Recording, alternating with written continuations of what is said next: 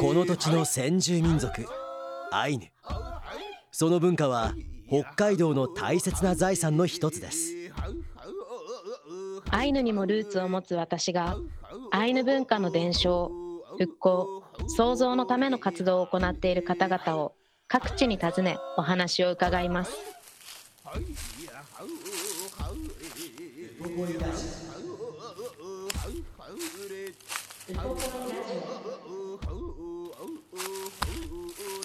ポポイラジウポポイラジオ。オウポポイラジオ。今日お送りするのは2022年9月15日に民族共生象徴空間ウポポイにて録音した模様をお送りします。今回は道具に関するカムイについてお話を聞いてますぜひお聞きください。イランカラプテイクルイペこと森清則です。イランカラプテ能登こと関根麻也です。はいよろしくお願いします。今週もお願いします。ねポンでつけてもらいました、えー、前回ね。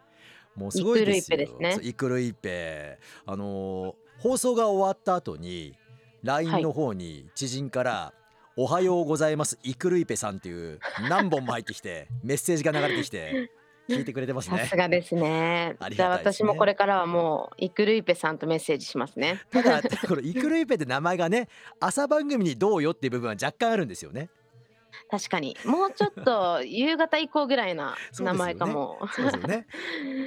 ただあええ。のアイヌって名前を結構こうコロコロ変えることに抵抗なかったっていうのであのもしこうイクルイペ朝はこっちの方が自分呼ばれるの適してるなとかはい。がこの時代だったらありなのかもしれないですね。じゃあ あのイクルイペはあの日が暮れてから名乗ることにして朝日が照ってる間太陽が昇ってる間違う名前にするっていうのもありなんですか？あもう太陽出てる間は清則です。清と則おっしゃっていただいて。で夕方以降、ええ。あの聞いてくださる方に対しては、はい。イクルイペさんでいかがでしょう？そうですね、えー、あの前回聞いてない方もいらっしゃると思いますんでイクルイペの意味が大酒飲みということでね、そうですね本当にあまだ実はお酒は一緒に飲んだことないんですけど、もはいう名前だけが先走ってるので 楽しみです。そうですね。いつかお酒ご一緒できる時があったら、ねはい楽しみましょう。お願いよろしくお願いします。なんていうお酒の話から始まりましたけれども、今朝も、えー今回はたっぷりとアイヌのお話を聞かせてください。こちらこそ、えーあ先週はええ向原西パ山道陽丸さんのお話だったんですけど、はい。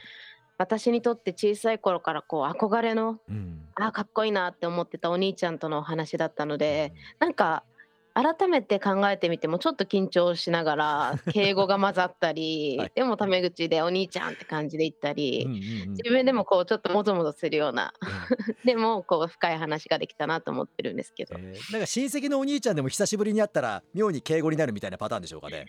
そうですよ。ちょっとだけこう正座で隣に座ってみるみたいな。すいません。いやでも本やらない。あんまりしないですけどでも本当に話の内容はねあのーまあ和人とのちょっと違いもあったりして物にははい。全てカムイ神様が宿るみたいな考え方も、まあ、和人でいくとそれこそ何十年とかね、まあ、100年とかはい。経つと、まあ、つくも神がっていう話は聞きますけども、またちょっと違いますもんね。そうですね、ええ八百万とどう違うんですか？って私もよく聞かれるんですけどこうアイヌの方がいろんなものを対等に捉えてる気がしますね。うーん。こうそこにこう順位みたいなヒエラルキーがそんなにないようなのが、もっとこうコミュニケーションでカムイと関係性築いていく。それがこうムカラニシパのものづくりの考え方とか、うんうんうん。こう私に教えてくれたようなことにも入ってたなって思いますね。な。るほどね。そうですよね。ものづくりあのアイヌ文様のデザインですけれどもあれもデザインを書かずにいられない空間を埋めずにいられないっていう考え方がもうアーティストですよね本当にね。本当ですよね。ええ私はまだまだなんですけど最近やっと木彫りとか刺繍をこう日常でも自分に取り込んでうん。やるようになって。うん。で改めてやっぱり作家さんの凄さうん。とかこう昔の作品を見た時になんでこんな細部までこだわってるんだっていうのを感じるようになりました。あー。でも登山家でもね山を見たら登らずにはいられないみたいな感じがありそれますけども。だと思いますね。だからもううん。みんな芸術家なんでしょうね本当にね 本当ですよね。余白を見た芸らデザインで埋めずにいられないみたいなね。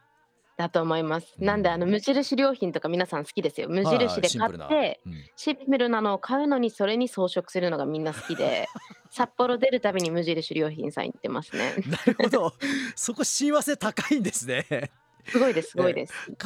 関係づけで考えたことは一度もなかったですけれども 改めてこう真面っ白である分自分たちでこええ。う装飾していけるので、ええ。まあ次回向から西パにも話してみます。おすすめだよと。ね。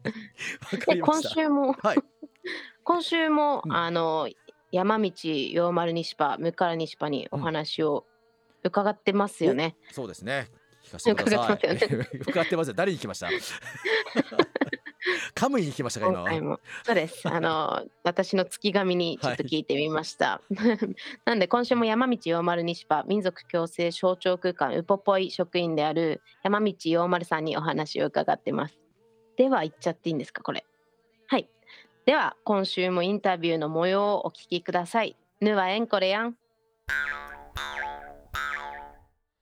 またまたよろしくお願いしまはい、す。よろしくお願いし今ます。回向から西パ陽丸さんは手仕事についていっぱい伺ってるんですけど、今私たちがいるこのウポポイでも手仕事の体験とか見学とかってできるんですか？もちろんです。おお何が？まずは見学はもう僕のいるイカラウシ工房に来ていただければ、はいありますよね。僕やはい職員がね実際に作ってるところまた作ったものもね展示してるので、それはどんなももの？を作ってる？いろんなものを作ってるんですよ。やっぱり技術伝承が目的なので、一つのことではわからないことでたくさんありますよね。なので博物館にある資料だとかあとはやっぱり実際に来ていただいたお客様にプログラムで実際に使ってもらったりもしてもらいたく作ってあるものを使うことができる。そうですね例えばごい。今ちょうど秋ですけどこれから上がってくる鮭うんうん。鮭を使った料理で例えばあのチタタプ。はい。ね。流行りのチタタプチタタプチタタプ。流行りかもしれない。僕たちにとってはね 小さい頃からの家。庭料理の一つですけど。うちはエラ入れないタイプでした、ね。あーうちもねエラ入れないタイプなんですよ。揃いっち。そう。お揃い入れないタイプ。そうエラ入れないタイプで、でそのチタタプする時のまあマッキリのね、うん。絵をやっぱり自分たちで作ったりだとか、あとはもう一つあのチポロラタシケあー私の好きなやつだ。そう僕も大好きなんですよね。えー、美味しいだそう美味しいだ。へ そうーそのチポロラタシケはまあチポロってイクラのことですけど、そのイクラをね潰すじゃないですか。うんうんでそのイクラを潰すチポロニナとかも実際にちょっと復元をしたりして、でそれを使えるってことそうですか？実際に使えるんです。えー、知らなかった。ウポポイ何回も来てるはずなのに。そうあのちょっと予約制なんですけどねあそう調理体験でそういう季節もののまあ料理を体験することもできる。そう。えー、そこで使うための道具を作ったりとか。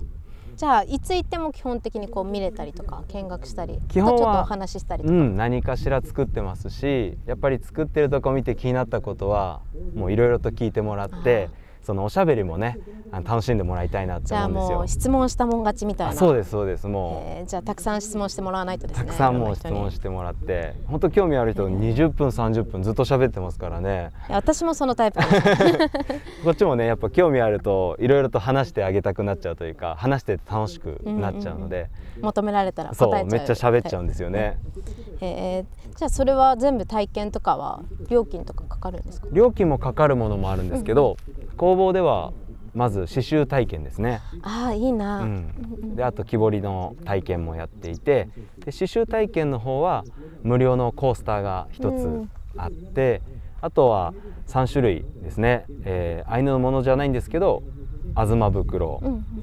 オリジナルの東袋とあとマスクですね。布マスク、うん。それからプチフレームって言ってまあ壁掛けになるんですけどそこに刺繍をねしてもらう体験になってて、まあ文様は全部一緒ですけど受付時に行ってもらえたらあじゃあ受付でもう伝えればそういろんなアイテムをね選ぶことができますえねー。木彫りとかは体験は？木彫りはあの今木製のスマホスタンド。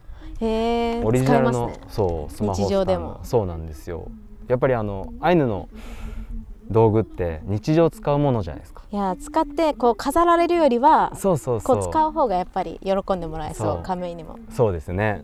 そうだから日常使えるもの何かなって考えた時に、まあ、今だとみんなスマホ持ってて、じちょっとこう YouTube とかねうん見るときに台台としてあったらいいなと思って。じゃあもう現代での応用のものを体験できる。そうですねだから普段使うものに文様を入れる、まあ、アイヌのそういうもの手仕事のね心みたいな。にかっこよくて。そうちょっとかっこよくしたいなっていうので今はスマホスタンドをすごい。いろんなことできるんですね。そうですね。じゃあもうそれは親子でも誰でも女性男性関係なく木彫りの方もそうですね。刺繍の方も参加できて。はい。基本的には木彫りとかも刺繍もそうですけど、まあ、1時間程度の設定をしてるので、まあ小学校4年生以上ちょっとこう家庭科とかで刺繍したり彫刻をしたりっていうことを、まあ、し始めるぐらいの年を設定はしてますけど。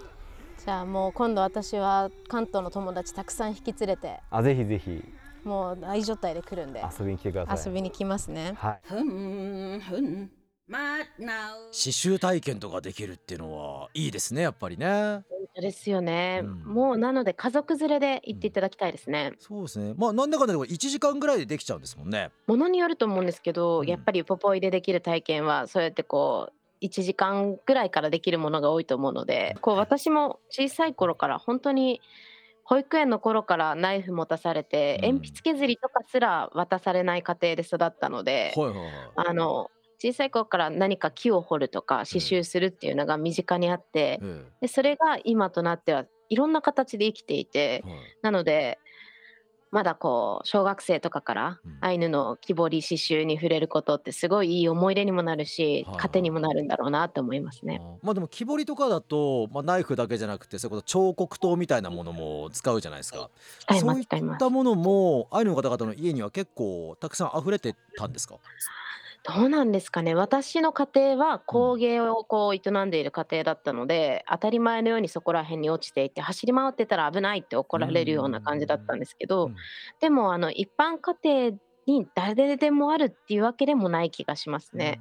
もともと鉄を作らない民族がアイヌなので、はいはいはい。あの交易で鉄を手に入れてうん。彫刻刀だったり針とかいろんなものをこう手に入れてそれでこう芸術というかこうアート文様っていうのを描いてたので、うんうんうん貴重なものでもあったんだと思います。なんで巻き入りって呼ばれる小刀みたいなものとかチシポ針入れとか、そういうこう女性はこれを持ち歩いてる男性はこれを持ち歩いているっていうものがあって、どこでも仕事を私の先祖はしていたって聞きますね。井戸端会議みたいなものをしながらでも。へえなんか家に置きっぱなしにしてみたいじゃなくて常に、まあ、肌身離さずみたいな感じだったんでしょうかね。ぐらい大切なものだったんだと思います。今でこそもうて鉄製品とかってこうばらまかれてると思いますけど、うんたくさんありますね。でも地球上で最も溢れてる鉱物ですからね。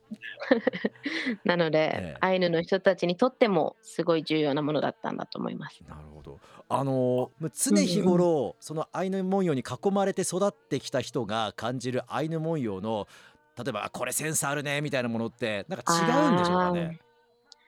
まあ、でも細かい部分には目がいっちゃうかもしれないですね。多分こう入る方は全体像のかっこよさを見ると思うんですけど、そうですねトータル的な。なんか例えば私はこうラムラムのカと呼ばれる鱗彫りのこう角度とかこう横に見た時に鱗が立ってるかどうかとかエッジが効いてるかみたいなとおう。こが気になってしまったりとかはい。あとは刺繍でもおほって呼ばれる日本語だったらチェーンステッチと言われるこう丸い輪っかをこう連ねていく刺繍の方法があるんですけど、うんそのおほの入り方のこう丸みとかがちゃんと余裕を持ってるかとかそういう本当に細かいところもやってる人は多分目がいってくるようになると思うのでそれもそれで楽しくて。ちょっとその辺詳しくまた後日教えてください。はいぜひ。お願いします。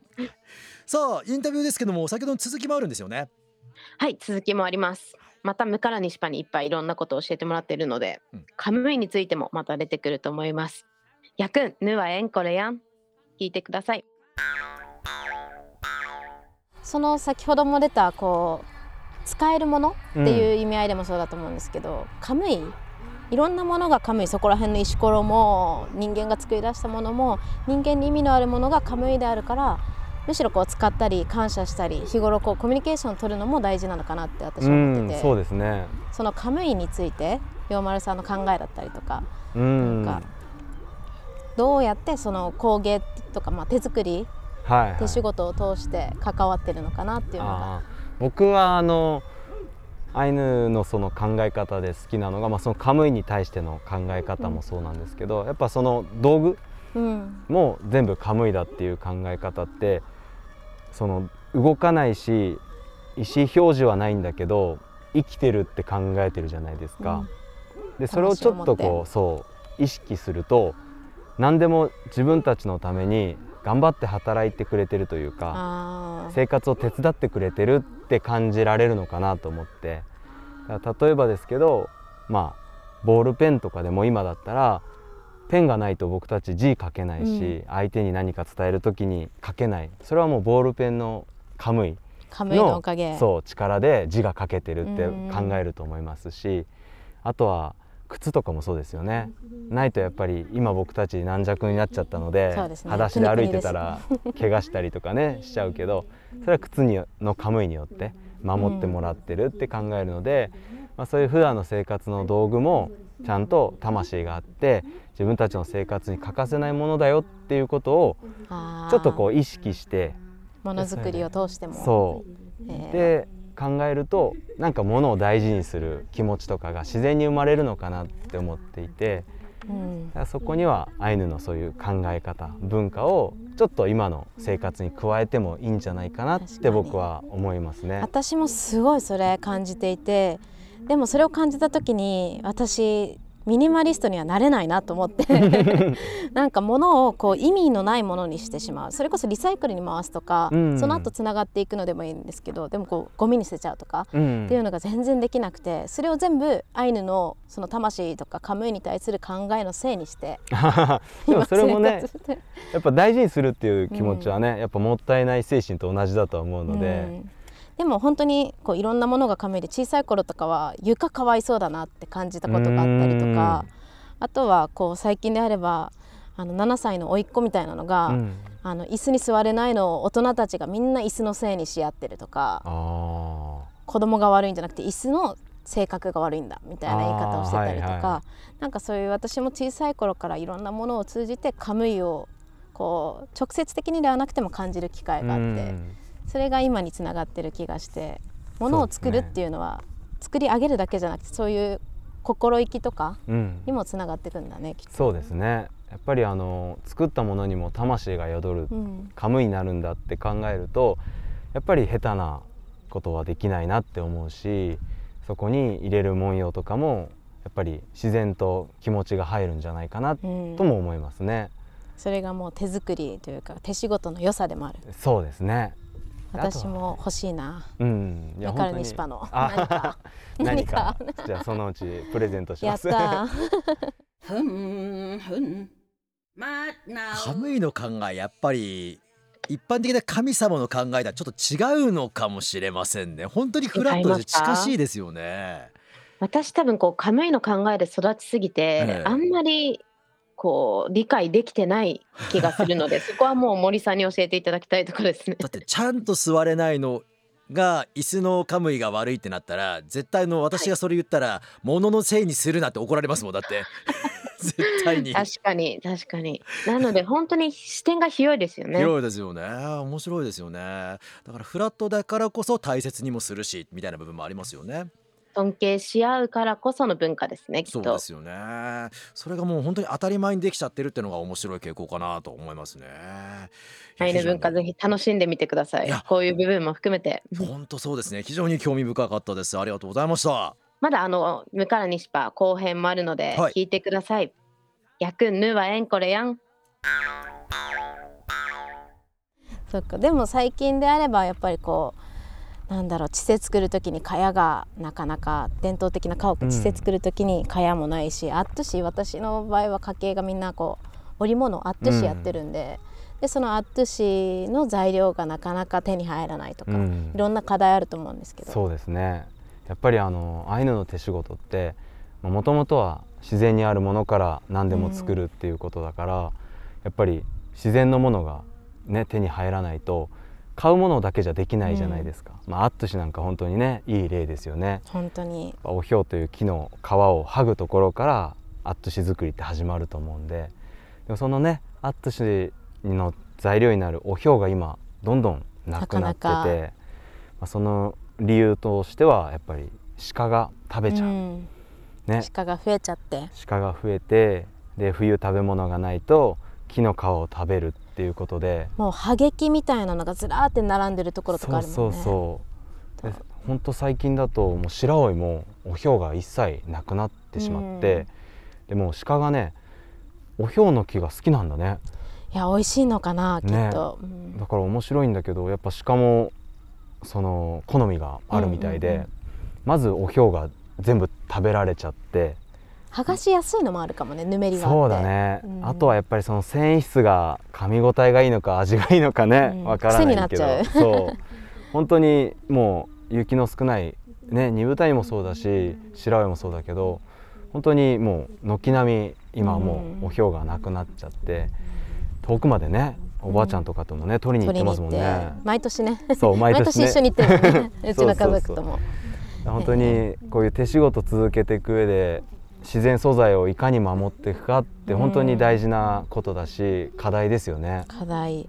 なんかただでさえこう山がふと見てみたら全部カラマツうん、であの山が多分もともとあった姿じゃないんだろうなって時に私たちの先祖がつないできたこの大地での手仕事だったり素材っていうのを確保していくっていうのが、まあ、守るっていう表現がいいのかどうかすら分かんないけど、きっとこれから私たち世代の課題の一つ。そうですね。やっぱりあの課題とまた一つ目標になると思うので、今はね小さいことかもしれないんですけどやっぱここウポポイでもこの園内にうん。いろいろな有用植物を植えたり、おー。それこそおひょうもねいくつか植えていて、まあ、それが10年か20年後かにこう実際剥がしてアットシ楽の原料に、ね、なればいいなと思ってもう現在もねいろいろ苗木を植えたりっていう活動もしてますし、もうここら辺がイボロになってくんだね。そうそうそう。ここがね養老になってもっともっと植生豊かなポポイになってくれたら、まあ他の山をこうね取りに行くことなく身近にうん。いろんな素材が手に入ればいいなって思ってますね。作られ元どの木からできてとか、うん。誰が作ってくれてとか一つのものを持つだけでもそのストーリーがあるだけで全然違うなって感じるのが。やっぱり着物とか私もお母さんに作ってもらったとかが、うんこうそこら辺で買った服じゃなくてお金を対価にもらったものじゃなくて誰がこんな思いを込めてどこから取ってきてくれて、うんどんだけ時間をかけてこんな思いで作ってくれたっていうだけですごい自分が豊かになれてる気がして確かにそうですね。でそういうのがやっぱりこう自然の植生とかうん。をきちんと私たちが関わり合わないと次の世代までつないでいけないんだろうなと思って。うん、確かに。あとはやっぱり手仕事ですごい重要なのはその自然素材を使うからこそ、うん。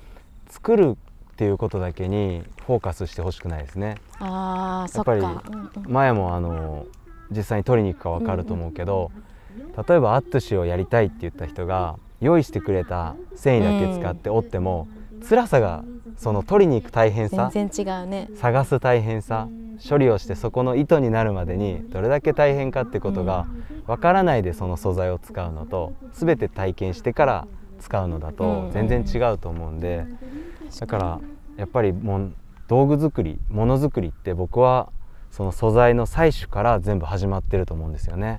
最終のもしもしかしたらその前の段階の山とかいろんなものとの関わり方から始うまってる、ん、そうですね。だからやっぱアイヌって無駄に木も切らないし、まあ、動物とかも無駄に取らないし、うんうんそういう自然との共存共生っていうのを自然にやってきたと思うんですよね。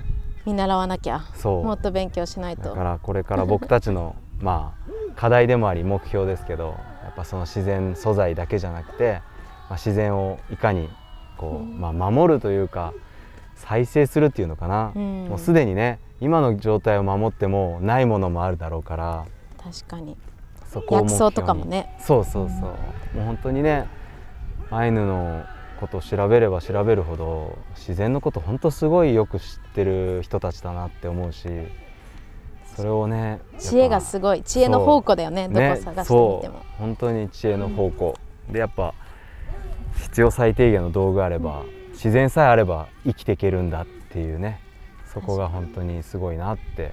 私がああすごいなって地元帰ってたまに思うのが震なんか災害があったとか何かあった時にちゃんと山にお見舞いに未だに行くんだよね。なんか山菜が取れないしキノコも取れないような山に様子見に行ってお見舞いなんて名目じゃないんだけど、うん。でもそこ行って今年はどうかなちょっとずつ良くなったかなとか、こう気にかけるっていうのが今私たちって全然そんなことしなくても生きていけちゃうから、ちょっと値段高くなったなとか、うん。で生活していけちゃうけどそうじゃないところを教えてくれたアイヌっていうルーツが私はすごい大切だなとかつないでいきたいなと思ってます。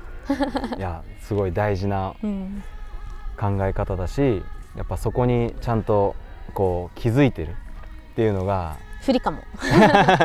でも。偉いなって思いますね。本当に学ぶことたくさん。うん。ムカルニシパの今後の展望というかものづくりもっとこうかっこよくなるぞとか何か夢目標あれば。まあ、そうですね。僕 目標、まあ、僕はまず自分がやっぱりまだまだ作ったことないこともしたいし、あとはやっぱり次の世代にちゃんと伝える教えてもらったからそれをちゃんと渡さないといけないなって思うので、やっぱりアイヌ文化でもね全部こう知恵でもいろんなものをこう持ったまま死ぬとカムイの世界に入れさせてくれないっていうじゃないですか、戻される、まあ、そうならないようにしたいですね。そこ気をつけないとね。そう。だから僕もやっぱり、まあ、まだまだ勉強ですし、いろいろと作りながら技術を磨かなきゃいけないこといっぱいあってもう本当にそれこそね守さんとかおじさんとかみたいに上手くなりたいなって思いながら 日々作る時間を作りながら。そうだね。ああいうのの本当難しいところって生活を普通に送りつつも自分の空いた時間で言語だったり工芸だったりをこうしていかないとダメでそこがどうしてもまだ需要につながってなくて、うん。趣味で終わってしまうことで。そうですね。でも本当はそれは自然に学べた方がいいことかもしれない、うもする。いう学べる場の一つとして、ウポポイが、まあ、少しでも担えればいいですね。私も勉強しに行きます。ぜひぜひ。いやもう一緒に勉強しましょう。確かに。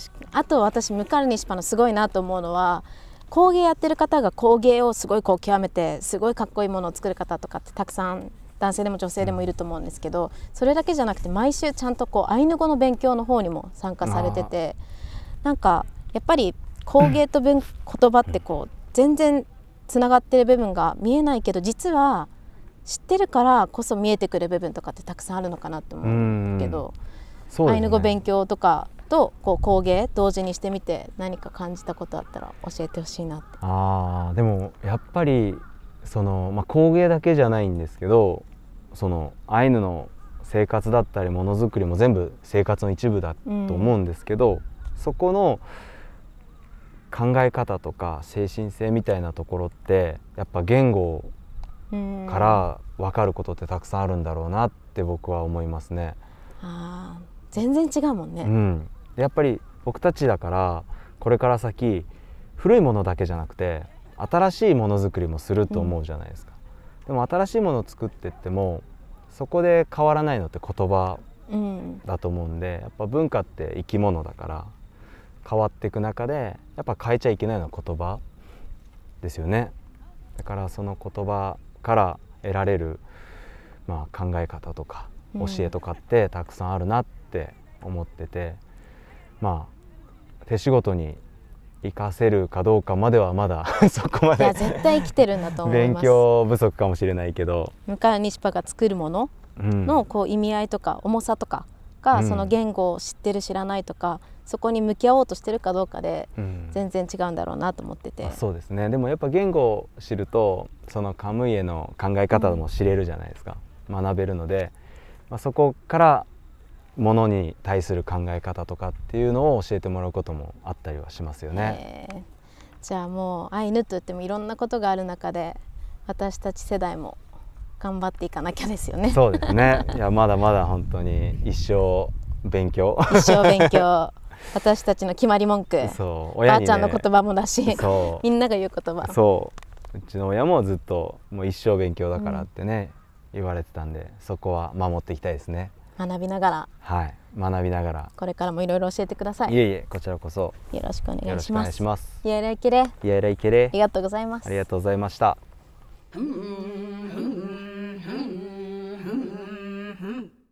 ちょっといくつか疑問があるんですけど。はい。おひょうって何なんですか？おひょうっていうのはニレ科の木なんですけど、木なんだ。あの多分一般的におひょうって聞くと魚カレーなんですよ頭の中が。でも由来はそこらしくて、あそうなんですか？おひょうのこう皮肌がそれに似ているから、えー。おひょうニレっていうみたいです。あそういうことなんですか？私たちが本当に大切にしていた木の一つでもあってええ。すごいヌメヌメしていてでも柔らかいのでええ。こういう衣服とか織にするにはすごい適しているものですね。はあ 何回も出てきてましたね。そうですね。ひょうってそのためになんか魚が頭の中を駆け巡ってたんですけど、平べったい魚がそうそうカレーがね。木の皮なんですね。樹皮なんですね。はもうアイヌ同士で話させちゃったら、ええそれぞれの認識で進んでっちゃいますからね。い。なるほどね。そうかそうか。それであのアットゥシオリっていうものを作っていくということなんです。それでアットゥシと呼ばれる北海道の伝統的工芸品指定を煮豚にアットゥシは受けたりもしてるんですけど、うんうんうんそういうこう木の皮で作られてる反物みたいなものを作っていって、それを着物にしていたりとかいろんな形でこう使われるあの強い素材ですね。ええあのその素材ってあの見たことはあるんですけど実際触ったことないんですよ、どんな肌触りなんですか？うんと触られる方がまず言うのは本当にこれは木ですか？っていうぐらい柔らかいん柔らかいんですか、はい。で、うん、と使えば使うほどちょっとしなやかになっていって、えで、うん、とやっぱり布とかに綿とかに比べるとゴワゴワはしてるんですけど、うん。その分すぐ乾燥するんでえもともと海に出る人が着ていたりとかもしたりうんうんうん。強い素材で乾きやすかったりもする使いやすい素材ですね。へえ結構防寒性も高かったりとか。防寒性はええ。私が感じるにそんなないんですけど。なるほど結構風が隙間から入ってくる感じですかねじゃあね。でもあの隙間がないぐらいみっちり詰められているのでへえなのであの木の皮で作られてるってイメージするこう網目のうんこうすごい隙間風入ってきそうみたいな、あの反物ではないですね。ああそうなんですね。じゃああの使い方としてはもう着るものがメインになる、はい。今は、ええ。うんとコースタあーとか、あとはいろんな財布とかうん小物入れとか、うん。加工もされて若い作り手さんだったらネクタイにしたりとかええいろんな作られ方をしてますね。いいですねあの結構綿のものだと最初いいけど使えば使うほど逆にヘタっとしちゃってさすがに古くなってきたなって感じが出やすいですけどもこのアットゥシであれば使えば使うほど滑らかになるんであればいいですよねこれね大切にしたそうですよね。くなりますねあと味は出てくると思います。すごい。はいはいはいはいなるほどあ使い込んでくれてるなって思えるぐらい、ええたまに名刺入れとかはい。使ってくださってる方も、はい。あの徐々に上が光沢が出てきて、はい。ボソボソとした毛が滑らかになっていくので、はい。あの育てていくっていう面もある気がしますね。ちょっとこれネクタイ作って売りましょうよウポポイで。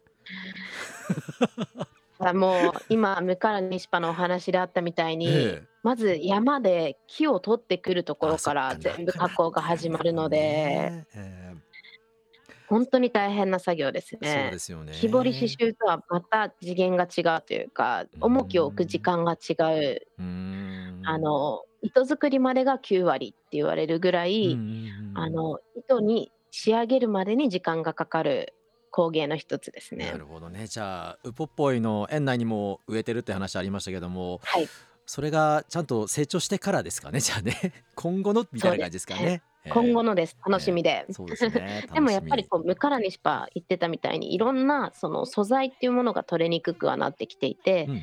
で例えば私の地元あわピパ牛っていうことなんですよね。はい。で意味はピパ貝で牛沢貝沢。なので二豚にっていう私の出身地には貝沢さんがすごい多いんですけどはいはいはい。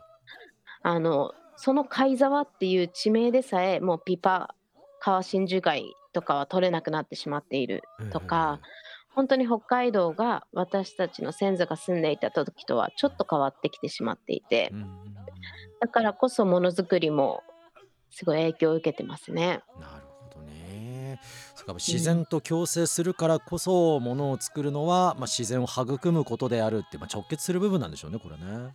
ですね。うん。なのでもっと山に入るっていうのが私たちが当たり前になっていくことでうん。よりこういろんなルールが出てくると思うんですよね。こうただ山に遊びに行く登りに行くじゃなくて日常からそういうところと関わっていればうん。あこうしたら次の年山はこうなってしまうんだとはいか、台風が来たらこうなるんだとかそうやってこう山の様子をお互い見合えるぐらい山だったり川と近く人間が関わっていくことで熊も頭いいんでこう匂いを分かって人里に降りてこなくなるかもしれないしいろんな形が変わっていく気がするのでもっとこう自分たちから歩み寄ってみるっていうのをこうアイヌの知恵を生かしてうん。皆さんでやっていけたらいいですよね。ね。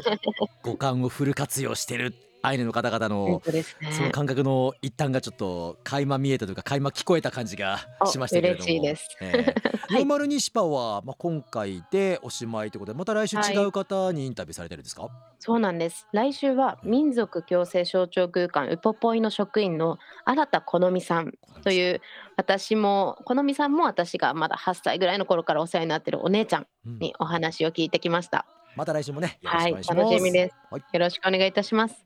やくん、スユヌからんろありがとうございます。また来週.